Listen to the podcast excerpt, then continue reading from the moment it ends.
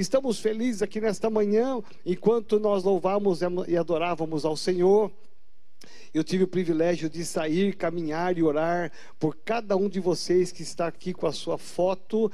E como é algo muito interessante, é, é algo de Deus a gente perceber na carinha de vocês aqui, né? Você que mandou a sua foto, ela está ah, fixada aqui nas cadeiras. A gente lembrar. Né, já faz um tempo que nós não nos encontramos, mas como é lindo lembrar quando a gente ora por cada um de vocês, lembrar do seu sorriso, do seu jeito, da sua voz, do abraço. Como é interessante que na nossa memória vem aquele mover, as suas características. É inevitável não lembrar de cada um de vocês, da, da maneira como Deus nos colocou juntos nesse projeto chamado Metodista Renovada. Eu quero, nesse último domingo, talvez começar, porque eu talvez não consiga concluir e nem estou com pressa para concluir uma palavra de Deus ao seu coração. Nós temos tantas coisas boas acontecendo no meio de tantas notícias, notícias que tendem a abater a nossa alma, a roubar a nossa esperança, a roubar a nossa fé. No meio de tantas notícias, principalmente dessa semana, nós estamos aqui firmados na rocha que é Jesus, e eu declaro pela fé que tudo isso passará, e a palavra de Deus ela permanecerá. As promessas de Deus, elas permanecerão vivas e sempre serão verdadeiras. Então, não se atemorize das más notícias. Tudo isso que aconteceu agora nessa semana, essa crise política que tende a assolar mais o país. Meu irmão, não se preocupe, Deus está no controle. Nós oramos e Deus permitiu que Bolsonaro fosse eleito. A igreja jejuou e Bolsonaro foi eleito. Ele é o nosso presidente. Nós devemos confiar, devemos esperar e saber que Deus vai usar este homem, está usando este homem para fazer uma revolução, uma reconstrução de valores, não apenas políticos, mas de valores econômicos, valores morais e cristãos.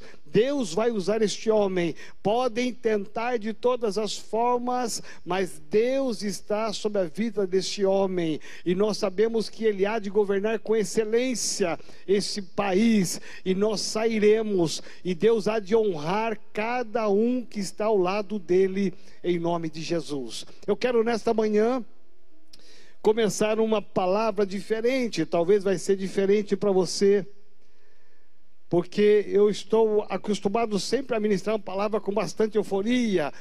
E, e, e, você, você da mesma forma, não se preocupe não, mas vai ser mais um estudo. Eu quero começar hoje com você um estudo que fala sobre reconstrução. Reconstruir. O tempo que nós estamos vivendo essa semana, mais do que nunca, e antes de acontecer tudo que aconteceu sexta-feira, no panorama político, Deus já havia me dado uma palavra, que é essa palavra que eu vou ministrar a você. Eu tenho meditado nela todos os dias, e ontem fiquei até quase uma hora da manhã de hoje, pensando, orando, trabalhando essa palavra, que eu quero declarar sobre a sua vida, que essa palavra terá um lugar muito especial no seu coração, muito especial na sua família. Então se ajeita aí no sofá, se ajeita aí na sala, né? Eu sei que você talvez esteja a, a, preocupado com tantas coisas, mas pare um pouco. Se alguém da sua casa que está na cozinha, alguém que ainda é, não acordou, eu quero que você invista alguns minutos e chame essas pessoas para estar com você na sala.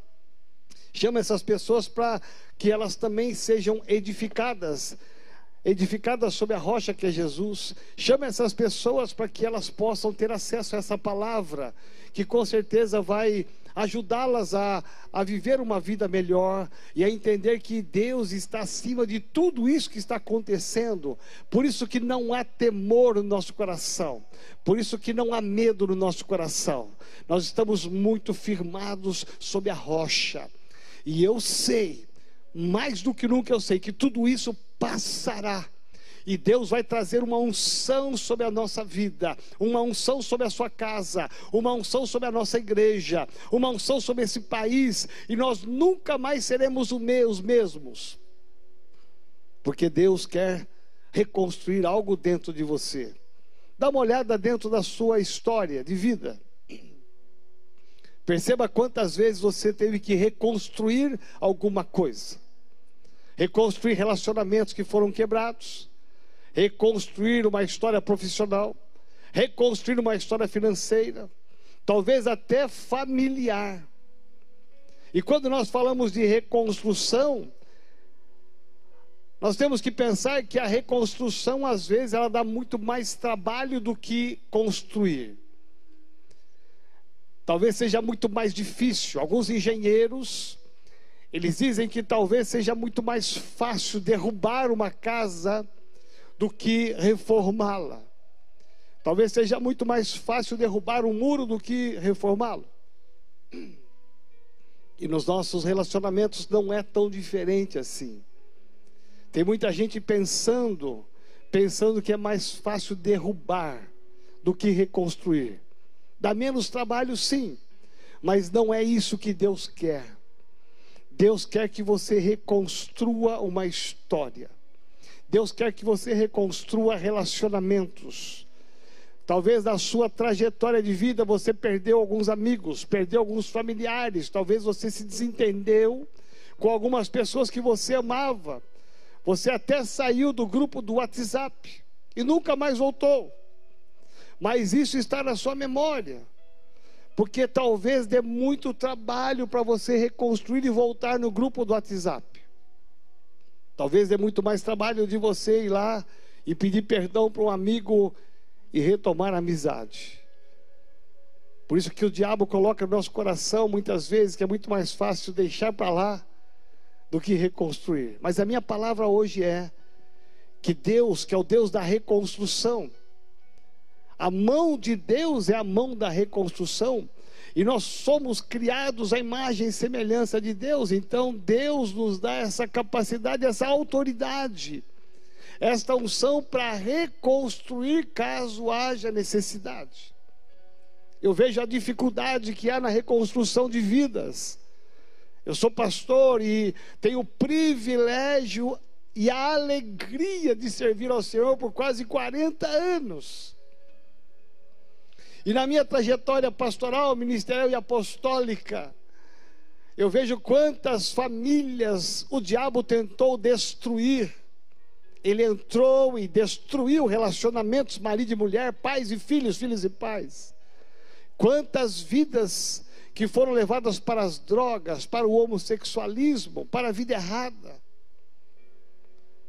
E quando essas pessoas aceitam a Jesus Cristo como Senhor e Salvador e vêm para a fé, o papel da igreja, a missão da igreja é reconstruir valores, reconstruir essas vidas. E eu tenho certeza que você sabe tanto quanto eu que não é uma tarefa tão fácil a reconstrução a reconstrução da vida de um homem que caiu nas drogas, de uma mulher que caiu na prostituição. É algo muito complicado, muito difícil, mas não é impossível e é o querer de Deus. Ouça-me. Dá trabalho. Tem que pegar este homem e levá-lo para um encontro real com Cristo. Tem que levar este homem e fazer um discipulado e tratar dele, muitas vezes até ter que interná-lo. Isto exige dinheiro, esforço, acompanhamento. Alguém tem que investir na vida desse homem e discipulá-lo. Alguém tem que pegar na mão desse homem e ajudar ele a reconstruir depois a sua família, porque certamente quando chega nesse ponto a família está destruída, desmoronada. A sua vida financeira está arruinada. Dá trabalho, dá. Gasta-se tempo? Gasta. Mas vale a pena.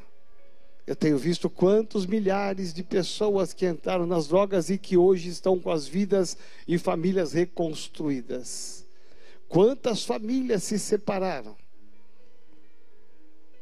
Desmoronou. Mas Deus deu a capacidade ao pastor, a liderança, às vezes a uma família, um líder de célula, para reconstruir relacionamentos. E hoje eu vejo famílias felizes aqui na sede, adorando e servindo ao Senhor. Por isso que a reconstrução não é nada fácil. O que estão tentando fazer com o nosso país é um trabalho de destruição maligna. Ao longo de anos e décadas da nossa nação, um trabalho de destruição e Deus levanta um homem para que ele possa, juntamente com a igreja brasileira e com o povo brasileiro, de todas as igrejas, de todos os estados, Deus levanta esse homem para que nós possamos juntos, de mãos dadas, reconstruir uma nação.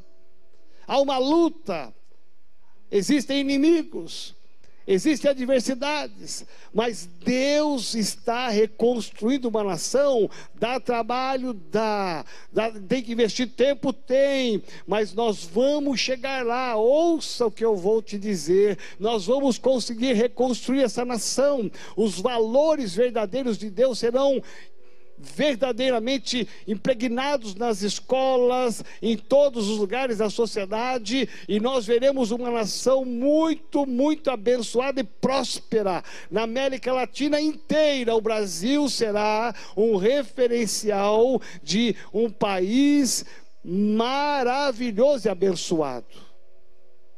Dá trabalho. Veja só as lutas, mas vale a pena. Por isso eu quero falar com você hoje sobre reconstrução. O próprio Deus é o Deus da reconstrução.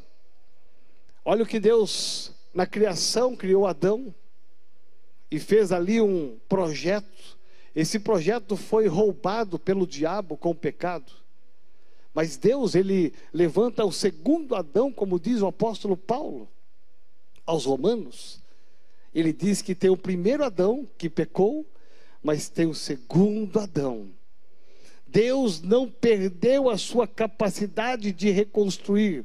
Ele não desistiu porque o diabo tentou roubar os seus planos, os seus projetos. Não, ele reconstrói. Eu e você, nós somos hoje resultados de uma reconstrução em Cristo Jesus. A morte na cruz do Calvário é um projeto de Deus para reconstruir aquilo que o diabo roubou, o pecado que entrou na humanidade. Deus vem e manda Cristo Jesus, o seu filho amado, para reconstruir. Somos hoje povo, resultados, frutos da reconstrução de Deus. Por isso que o diabo tenta de todas as formas destruir. A missão dele, a tarefa dele, o papel dele, o que ele tem mais de especialidade é destruir. Destruir sonhos, relacionamentos, destruir projetos, destruir uma nação como o Brasil, destruir nações, como está acontecendo agora. Mas eu creio no Deus da reconstrução eu tenho paz no meu coração, nada disso me atemoriza mesmo. Eu vou ser sincero com você, nada disso rouba o meu sono, a minha paz. Porque eu dependo de um Deus que reconstrói, eu sei quem Ele é, eu sei a sua capacidade de reconstruir do nada. Olha só o oleiro, vá à casa do oleiro e lá encontra o vaso quebrado e Deus faz de novo. Eu desço a casa do oleiro e Deus me refaz a reconstrução. Todos nós que aceitamos a Jesus estamos num processo contínuo de reconstrução, de aperfeiçoamento, de ajuste, alinhando a nossa vida de acordo com a palavra de Deus. E mais do que nunca, um dos grandes livros que fala de reconstrução é o do profeta Neemias. E o profeta Neemias, ele vai falar da reconstrução, porque a história que Neemias vai viver é a história que estamos vivendo hoje. Ouça que eu vou te falar.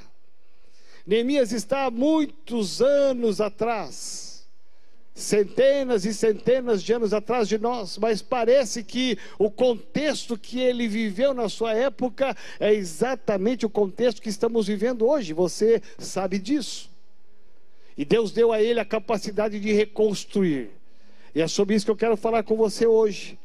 Porque assim como Deus levantou um homem chamado Neemias para reconstruir o muro de Jerusalém, Assim Deus hoje levanta eu, levanta você, Deus levanta a igreja metodista renovada, a igreja brasileira. Deus levanta a igreja para ser instrumento nas suas mãos para reconstruir, porque eu creio que há uma unção sobre cada um de nós de reconstrução. Dá uma olhada na sua vida, quantas vezes você reconstruiu alguma coisa. Eu me lembro da nossa igreja lá na praia, Itaiaém, um prédio enorme, enorme. Quando eu fui lá com o pastor Wagner, olhar aquele prédio, eu disse: Meu filho, o que, que é isso? Um prédio praticamente destruído, sem janelas, sem porta, com tudo amarrado, sem pisos, terra enorme, as telhas quase que não existiam, chovia muito dentro não tinha banheiro, a elétrica um caos. E eu olhei para tudo aquilo lá e falei, Wagner, mas como que você vai colocar a metodista renovada aqui nesse lugar? Olha o tanto de trabalho que vai ter para reconstruir. E ele disse: Olha, apóstolo, se o senhor me ajudar, se o senhor estiver comigo, eu vou pôr a mão no arado e nós vamos reconstruir isso aqui. Olha, eu acompanhei passo a passo, etapa por etapa dessa reconstrução. Não foi nada fácil. Não foi nada barato.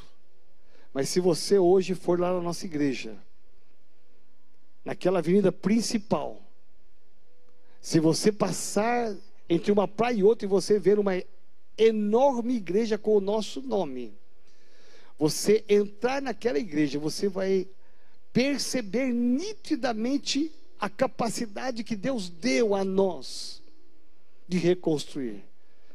Vá um dia na nossa igreja lá em Santos. Vai conhecer a nossa igreja metodista renovada na praia em Santos. E eu acompanhei todas as etapas quando o pastor Neemias, que é o profeta desse tema, ele me levou até lá e dentro daquele salão tinha um amontoado de entulhos horrível. Eu disse para ele, mas meu filho, é isso aqui que vai ser a metodista renovada? É, apóstolo, se o senhor me ajudar, nós vamos fazer isso aqui virar uma igreja excelente. Foi muito trabalho. Eu acompanhei o trabalho do Neemias também. Como acompanhei o trabalho de muitos pastores da Metodista Renovada. Que pegaram um prédio de um jeito e você vai hoje em qualquer igreja e você vai ver a excelência desse prédio. Lá em Santos, desce lá um dia para você ver a igreja onde está o Anselmo. Para você ver a excelência do que ficou. Mas se você pegar a foto antes, você vai perceber, meu Deus, isso aqui é um milagre, é o, é o oposto. Por que acontece isso? Porque Deus nos deu uma unção, uma competência, uma autoridade para reconstruir. Não importa o tamanho da destruição, nós temos uma unção, uma capacidade para reconstruir. Por isso que essas notícias todas, esses abalos todos, o dólar está subindo, a bolsa está caindo, meu irmão, nada disso nos afeta. A oposição aumentou contra o nosso presidente, nada isso nos afeta. Sabe por quê? Porque nós vamos permanecer firmes nessa nação e nós vamos reconstruir, reconstruir o trabalho, reconstruir a empresa, o comércio, vamos reconstruir a igreja, nós vamos reconstruir as células, nós não vamos parar e nem desistir, porque há um sangue que jorra nas nossas veias, que é o sangue do Cordeiro, é o sangue de Jesus, é o sangue da reconstrução. E você verá daqui a algum tempo, vai dar trabalho. Vai dar trabalho. Vai ter muito esforço. Mas vai valer a pena. Valer a pena nós gastarmos tudo isso na reconstrução. O livro de Neemias então fala sobre isso. Mas antes de falar sobre a reconstrução do muro, eu tenho que explicar para você por que é que o muro estava com brechas, por que é que o templo está destruído. A história mostra que houve uma construção. Porque para destruir tinha que ter algo construído, é evidente. Então você olha e percebe que na história, há uma linda história na construção do templo de Salomão. Há uma linda história na construção do muro que iria proteger esse templo.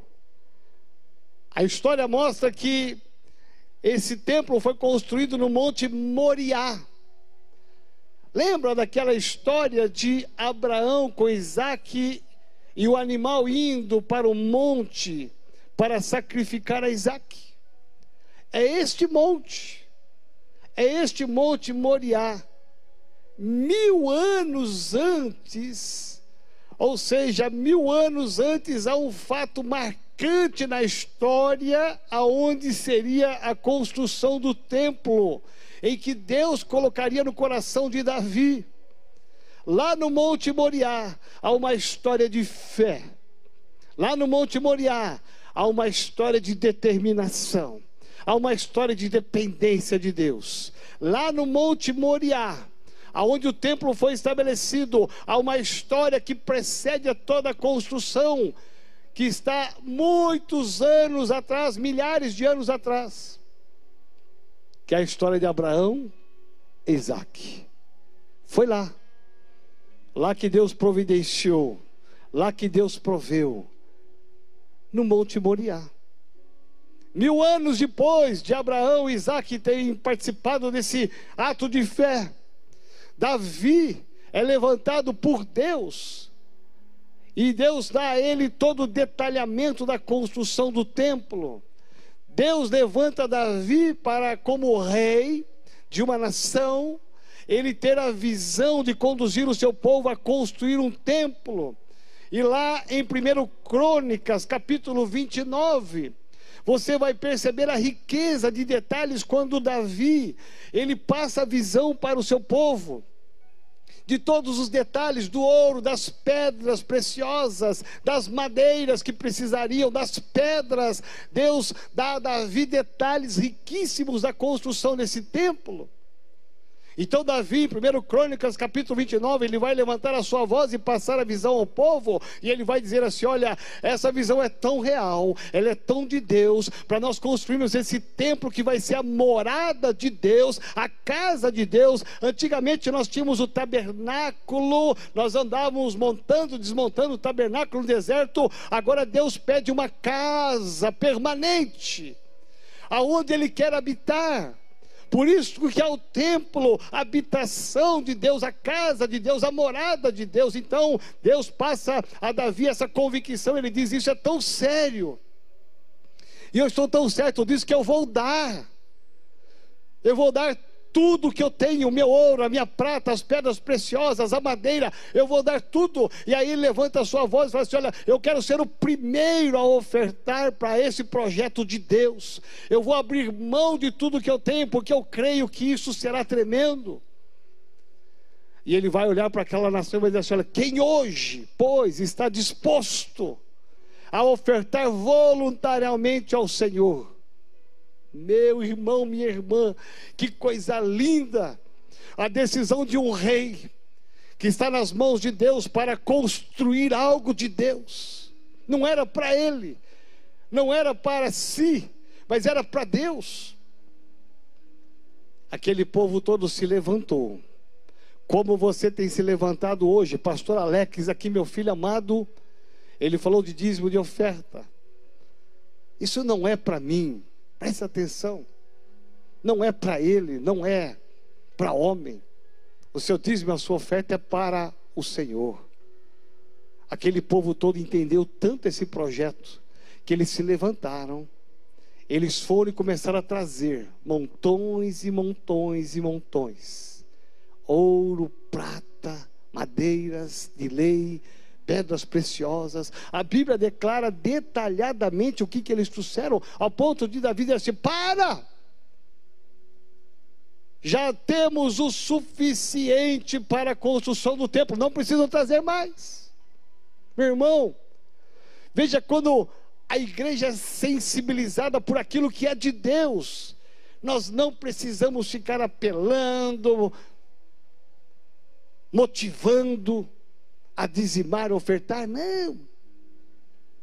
Quem tem o um coração nas mãos de Deus, quando ouve uma palavra dessa dizendo: Quem hoje, pois, está disposto a trazer a sua oferta voluntariamente, meu irmão, todo mundo. Ah, se eu tivesse lá, eu seria um desses aí. Se eu tivesse lá, eu também iria lá. Pegar tudo que eu tenho, meu carro, minha casa, porque eu acredito tanto naquilo que é de Deus. E que Deus iria abençoar tanto a minha vida como abençoar a vida daqueles homens, que eu daria tudo para o Senhor. Por isso que esse texto fala de uma construção. Mas Deus olhou para Davi e disse: Você não vai construir. Quem vai construir é seu filho Salomão. E a Bíblia fala que Salomão vem e constrói o templo. E quando ele constrói o templo, é interessante notar porque há uma expressão viva na Bíblia, em segundo Crônicas, para que você entenda o valor do templo. Veja, Deus consegue juntar duas coisas importantes para a manifestação da sua presença, da sua glória. Duas. A primeira é a sua casa. Aonde você está hoje? Deus quer manifestar a sua glória, a sua presença, a sua unção na sua casa. Por isso que a Bíblia fala muito da importância da casa, da família. O ensino não era apenas na sinagoga no passado e nem no templo, o ensino era fundamentalmente dentro de casa. É o pai e a mãe passando para os filhos, de geração em geração, de geração em geração. É, a responsabilidade do ensino da palavra não era delegada a outra a não ser ao pai e à mãe porque a família é a manifestação de Deus na família, ensinando aos filhos a glória de Deus, a unção de Deus, o poder de Deus. Mas a Bíblia fala do templo, a importância do templo. É como se fosse um avião que tem que ter duas asas. A primeira asa é a sua casa, a segunda asa é o templo, onde Deus habita. Evidentemente que Deus não habita em templos construídos, isso está claro, eu tenho convicção disso. Mas quando há manifestação da graça de Deus, quando nós nos juntamos, quando nós nos unimos, quando você tem uma ação da manifestação da graça e do poder de Deus na sua casa, e você vem para o templo, e você agora também traz essa unção na sua casa, e nós juntamos, junta a manifestação da glória de Deus da minha casa, com mais a sua casa, com mais a casa da Flávia, com mais a casa do pastor Alex, com mais a casa do Márcio, com mais a casa do Douglas, com mais a casa do Daniel. Quando nós começamos a juntar a manifestação da glória de Deus que está na minha casa, eu trago essa essa manifestação para a casa de Deus, meu irmão, ao mover sobrenatural. Então, nesse tempo de quarentena, evidentemente, nós estamos demais valorizando as casas e estamos mesmo, estamos mesmo, e, e, a casa é importante, ela é especial, mas nada substitui também o templo, que senão o avião vai ficar dando voltas, ele não vai numa direção. Para que o avião possa ir em frente, ele precisa ter a casa e precisa ter também o templo. E o templo é importante, ele é tão importante em toda a Bíblia, ele é tão importante que na Bíblia existem 150 salmos, não há livro da Bíblia tão tão forte, tão extraordinário como os salmos. Por quê? Os salmos eram os hinos era o cancioneiro da nação de Israel para cantar aonde? Em casa, sim, mas a grande maioria no templo. Eles subiam as escadas do templo, adorando e cantando ao Senhor. A bênção estava na entrada e a bênção estava na saída. Por quê? Para para pensar, porque a bênção estava aqui dentro. Quando você entrava e quando você saía, é no templo, é o santuário de Deus. Por isso que nós estamos sentindo falta. Por isso que parece que um vazio no domingo lindo como esse é para você estar aqui sentado comigo, é nós aqui ouvindo a palavra, olhando para o seu rosto, é, é, percebendo a sua reação, a sua reação com o seu olhar, a, o seu amém, o seu glória a Deus. Aí fazemos um, um convite, você vir aqui para o altar e dizer: Senhor, eu preciso reconstruir algo na minha vida aqui no altar do Senhor. Você pode ter o um altar na sua casa? Pode e deve. Mas aqui na casa do Senhor é onde existe a manifestação também da sua glória. Por isso que nós estamos sentindo falta. É natural. Porque nós somos uma família. Porque quando nós juntamos, nós temos um poder maior, sobrenatural. Nós olhamos, nos abraçamos, damos as mãos, choramos, sorrimos, passamos por lutas, dificuldades, às vezes até algumas atrocidades, mas é a nossa família. O templo. E o templo é tão importante que lá em 2 Crônicas, o texto vai dizer que quando Salomão acabou de construir o templo, lá em 2 Crônicas, capítulo 7, a partir do versículo 11, quando ele termina a construção do templo, a Bíblia é bem clara ao dizer assim: olha só, assim Salomão acabou de construir a casa de Deus e o palácio real. Tudo que Salomão tinha planejado fazer na casa do Senhor e no seu palácio ele efetuou com sucesso. Olha só, quantas pérolas aqui. Tudo que ele intentou fazer no seu coração não era dele, era de Deus. E Deus deu a ele o sucesso. Eu creio que o nosso presidente, ele está reconstruindo uma nação, e eu quero profetizar aqui que Deus vai trazer sucesso na vida do nosso presidente, sucesso na vida da nossa nação, porque tudo que ele está intentando no seu coração não é apenas para ele, para a família dele, mas é para Deus, é para uma nação brasileira. A luta dele não é para si mesmo, mas é para o nosso povo, para cada um de nós. E eu creio que ele terá sucesso. Tudo que Salomão tinha planejado fazer na casa do Senhor e no seu palácio, ele efetuou com sucesso. De noite, o Senhor apareceu a Salomão e lhe disse: Ouvi a sua oração. Escolhi para mim este lugar, para a casa do sacrifício.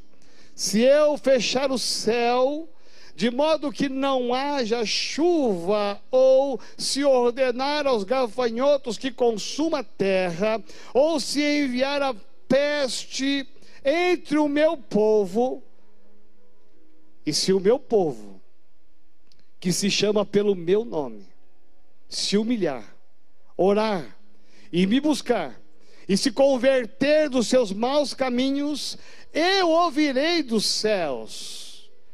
Perdoarei os seus pecados e sararei a sua terra. Os meus olhos estarão abertos e os meus ouvidos estarão atentos à oração que se fizer neste lugar, no templo de Salomão, na casa do Senhor, aqui na nossa sede metodista renovada, aí na igreja que você congrega no interior, em outro estado, em outra nação, aonde você congrega é a casa de Deus e Deus estará com seus olhos atentos, seus ouvidos atentos para tudo que se fizer neste lugar.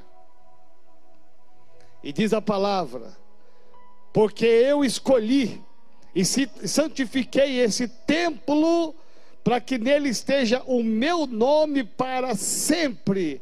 Os meus olhos e, os, e o meu coração estarão ali todos os dias. Por isso que mesmo na quarentena nós levantamos uma campanha de oração na sua casa, nas redes sociais, sem problema algum, mas nós temos uma escala de líderes, pastores e membros que estão orando todos os dias neste lugar, em vários horários. Aonde está a sua foto? Aqui nós cremos que a bênção está na sua casa, a unção está na sua casa, a reconstrução está na sua casa, a glória está na sua casa, mas também está aqui neste lugar, no templo onde você congrega, na onde você congrega, na igreja que você congrega. Nós estamos aqui ativados na sede, orando todos os dias, de manhã, tarde e noite. Pessoas vêm aqui e se ajoelham nesse altar, levantam as mãos, passeamos de cadeira em cadeira, orando e abençoando a sua vida. Por quê? Porque os olhos do Senhor estão atentos todos os dias nesse lugar.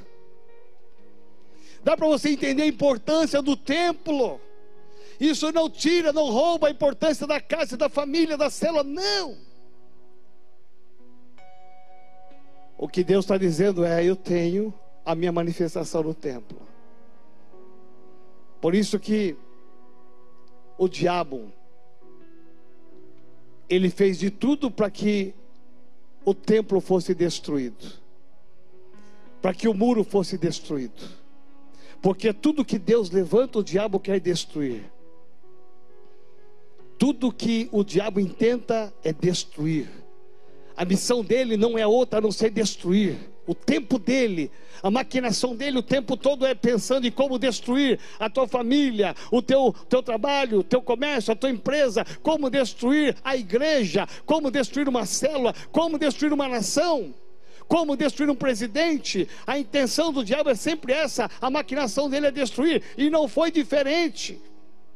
Agora você imagina que o muro que Neemias vai reconstruir, que é a primeira coisa que ele vai fazer nessa reconstrução, ele estabelece um, um critério, um princípio, é, é, o, são, é o muro.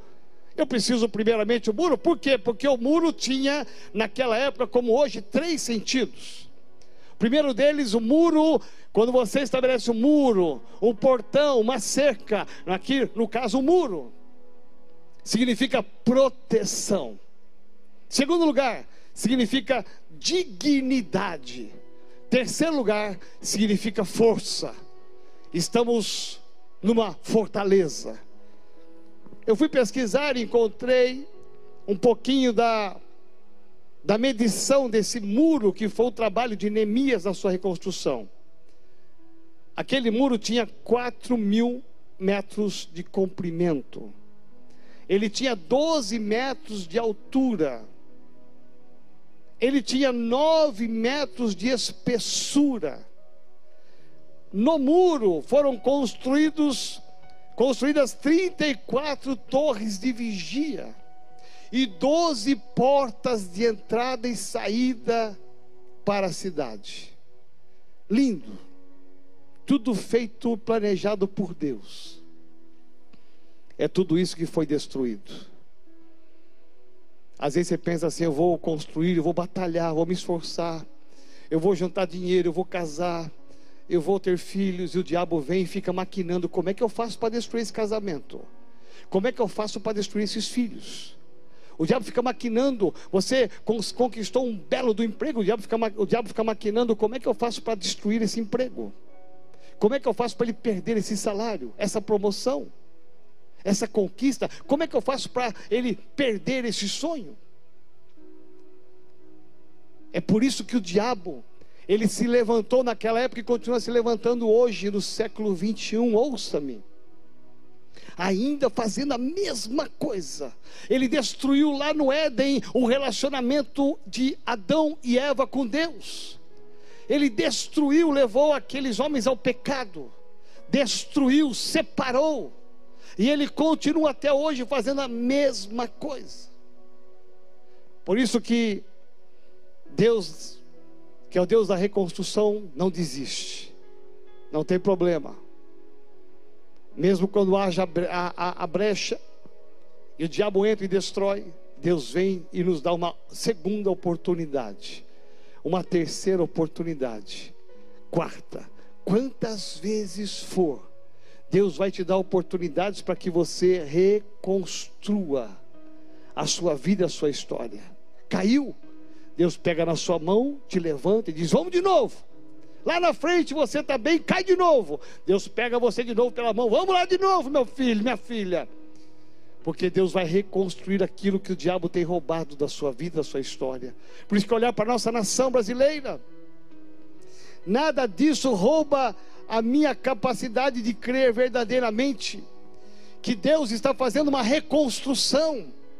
Muitas coisas vão se abalar ainda, não tem problema, faz parte da reconstrução tirar aquilo que não serve, aquilo que é velho, aquilo que é imundo, aquilo que não é de Deus, vai ter que sair mesmo vai ter que tirar mesmo, para dar lugar ao novo, o velho tem que sair. E nessa reconstrução, Deus vai trazer à existência coisas que vão nos surpreender, em nome de Jesus. Mas nessa época, o muro estava erguido, o templo estava lá, as pessoas estavam adorando e servindo ao Senhor, Deus estava no templo. Aí por três vezes da história, esse templo é destruído três vezes. Primeira vez, com Nabucodonosor em 587. Segunda vez, com Tito e os romanos no ano 70 da nossa era. Em terceiro lugar, pelo imperador Adriano em 135.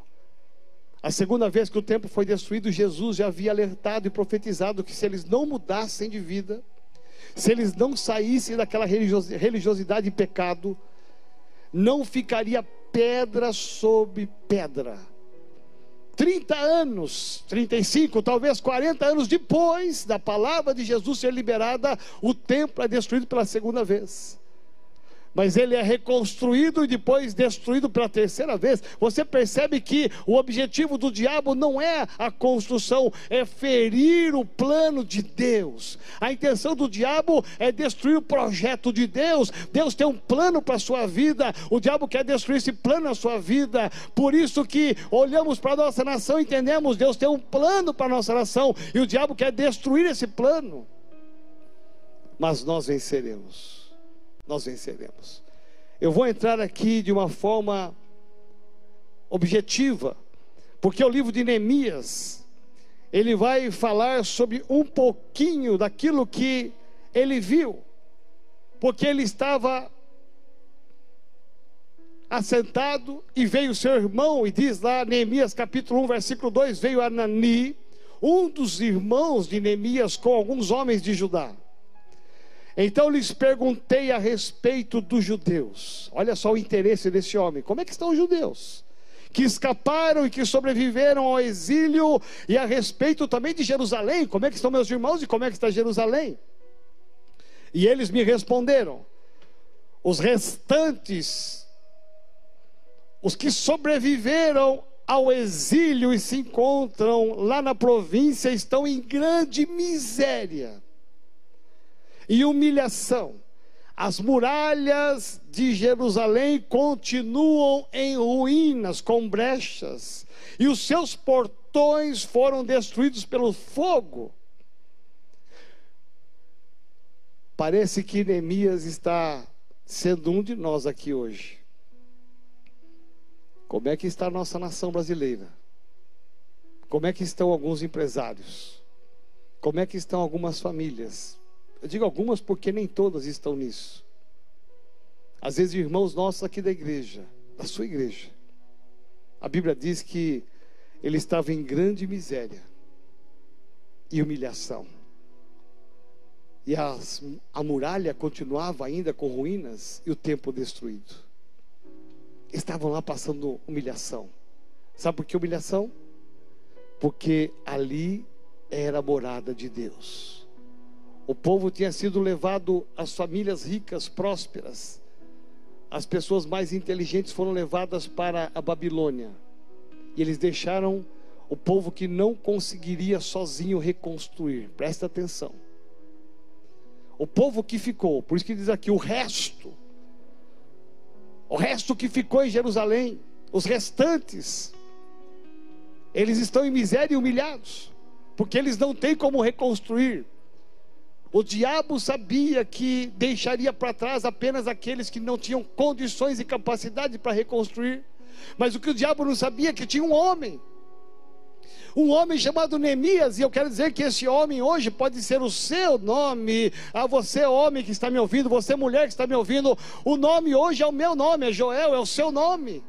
Deus nos levanta. O diabo não sabia que tinha um homem chamado Neemias que soube da notícia. E aí diz a Bíblia de uma forma tão clara que quando ele ouviu essas palavras, quando ele ouve essas palavras, ele diz, a Bíblia diz que ele sentou e chorou. E lamentei por alguns dias. A coisa era tão grave, tão séria, tão triste que ele lamentou por alguns dias. Mas aí ele ficou jejuando e orando diante dos céus. E disse para Deus, nesse jejum, nessa oração, nesse clamor: ele disse para Deus e faz um desabafo: Ah, Senhor Deus, Deus dos céus, Deus grande e temível, que guardas a aliança e a misericórdia para aqueles que te, te amam e guardam os teus mandamentos.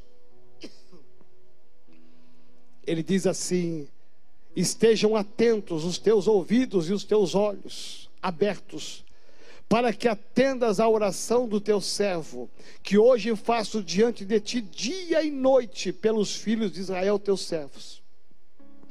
Faço confissão dos pecados dos filhos de Israel, os quais temos cometido, e ele diz os quais temos cometido, ele se inclui contra ti. Eu e a casa de meu pai pecamos temos procedido de forma totalmente corrupta contra ti e não guardamos os mandamentos, nem os estatutos, nem os juízos que ordenaste a Moisés teu servo. Esse é o versículo 7, é o versículo 7. Mas diz aqui a palavra de Deus que verdadeiramente o que o diabo não sabia, e o que o diabo não sabe hoje, é que existe um homem, existe uma mulher, que tem um coração de Deus disposto a reconstruir, como nosso presidente, reconstruir uma nação. Neemias sentou, chorou, lamentou, mas ele fez o que uso da sua fé. Ele ora, jejua e busca Deus e diz: Deus, eu antes de eu fazer alguma coisa, antes de eu levantar um tijolo sequer, uma madeira sequer, antes de eu dar um passo de fazer alguma coisa palpável, real, eu quero primeiramente pedir perdão. Neemias tem o entendimento, a dimensão que o povo de Israel e ele também haviam pecado eles se afastaram de Deus, não cumpriam os mandamentos, eles não praticavam aliança. A Bíblia diz que Neemias ele entra na brecha em favor dele e do povo dele. Há um homem com uma visão de batalha espiritual muito séria. Ele entra e pede por uma nação inteira. É o que nós devemos fazer hoje, que as igrejas estão fazendo hoje. Nós estamos clamando pela nação, porque a nação do Brasil ela se afastou de Deus. Há uma iniquidade que reina e que nós, como igreja, devemos levantar e pedir: Senhor, nós queremos colocar na brecha em favor da nossa nação, pedir perdão pela, pela negligência da nossa nação. Quantos cristãos que negligenciaram durante anos a aliança com Deus, nem se preocupavam em praticar a palavra, não nós colocamos muitas vezes um outro Deus no lugar do nosso Deus, que é o Deus do ouro e da prata. Corremos atrás de tantas as coisas, tantas coisas esquecemos de Deus. Mas nesse dia, e eu vou parar por aqui. Nesse dia, Neemias levantou e disse: Senhor, Senhor, perdoa a nossa nação, me perdoa. Nós nos afastamos, Antes de reconstruir o muro, Neemias quis reconstruir um relacionamento com Deus. Por isso que hoje é um dia de reconstrução. Eu quero continuar essa palavra domingo que vem. porque eu vou entrar em sete princípios que Neemias usou para reconstruir o muro de Jerusalém. Sete. Eu não vou entrar hoje. Eu quero que você acompanhe a semana que vem, você divulgue para muitas pessoas que essa mensagem vai continuar. Vou fazer uma breve retrospectiva domingo que vem. E eu vou falar sobre sete princípios muito fortes, tremendos. Que coisa linda! Sete princípios que Neemias trabalhou para fazer uma reconstrução. Mas antes de levantar um tijolo, uma madeira, ele ativou a sua fé. Ele quis reconstruir o relacionamento dele e de uma nação com Deus. Aí na sua casa onde você está, se você puder, por gentileza, ficar de pé na sua casa, fica de pé no seu lugar, porque eu quero orar com você. Deus quer reconstruir algo dentro de você. Será que você consegue ser sincero, transparente diante de Deus, neste dia, neste domingo, e dizer: Senhor, eu, eu preciso reconstruir algo na minha vida? Talvez seja um relacionamento de uma amizade. Talvez você está brigado com seu filho, com a sua filha com seu marido, com a sua esposa, com a sua sogra. Talvez está brigado até com alguns irmãos da igreja. Chateado. Sair do grupo. Sair da rede. Não estou mais. Deus quer que você reconstrua. E esse é o dia. Esse é o dia de você reconstruir primeiramente um relacionamento novo com Deus. E um relacionamento novo com pessoas. Por isso, em nome de Jesus, fica de pé. Talvez você, na sua trajetória, você olhe e fala, pastor, o templo foi construído e derrubado três vezes. Ah, o senhor não sabe nada da minha história. Eu já construí coisas, o diabo já derrubou várias vezes, muito mais do que três. Talvez seja essa a sua história. Não tem problema. Sabe qual é a diferença? É que assim como Deus levantou Neemias no passado, Ele quer te levantar. Você não pode ficar parado chorando em cima de uma demolição, de uma destruição. Neemias, ele se levanta, ele ativa a sua fé, e você verá domingo que vem nessa mensagem como que esse homem fez para reconstruir algo que ninguém imaginava que ele conseguiria. Sabe por quê? Porque ele tomou uma decisão. Não vou ficar parado. Eu não vou ficar sabendo que meus irmãos estão lá em Jerusalém, na miséria, humilhados, sem ter como reconstruir, eu ficar aqui na minha vida boa. Não, eu vou reconstruir. E é isso que Deus pede para você hoje. Reconstrua valores, relacionamentos, peça perdão se for preciso. Se levante da sua comodidade. Se levante, talvez você tenha que voltar muitos anos atrás e reconstruir valores e pedir perdão. Mas reconstrua, saia do pecado, saia de uma quebra de aliança com Deus. Olha para Deus e fale como, como Neemias falou: Senhor, eu peço perdão porque eu me afastei de ti. Eu negligenciei a minha fé. Quantas vezes eu podia ter lido a Bíblia e não li? Quantas vezes podia ter ido num culto e não fui? Quantas vezes podia ter ido na cela e não fui? Quantas vezes podia dizimar e não dizimei? Meu irmão, é assim que estava aquele povo naquela época. Então Neemias diz: Olha, nos perdoa. A primeira reconstrução é dentro da gente, para depois reconstruir o muro. Por isso, fique de pé na sua casa agora, põe a mão no seu coração, porque eu creio que Deus vai te levantar hoje para você reconstruir algo. Feche os olhos. Vem Espírito Santo de Deus e gera uma unção nesse homem nessa mulher que está me ouvindo agora. Nesse membro, nesse pastor, nesse líder. Gera uma unção nova. Troca, Senhor, o sangue deste homem e dessa mulher Coloque o sangue de Jesus correndo nessas veias, o sangue da reconstrução, dá ousadia, dá determinação. E dá essa capacidade de entender que nós precisamos ativar a nossa fé.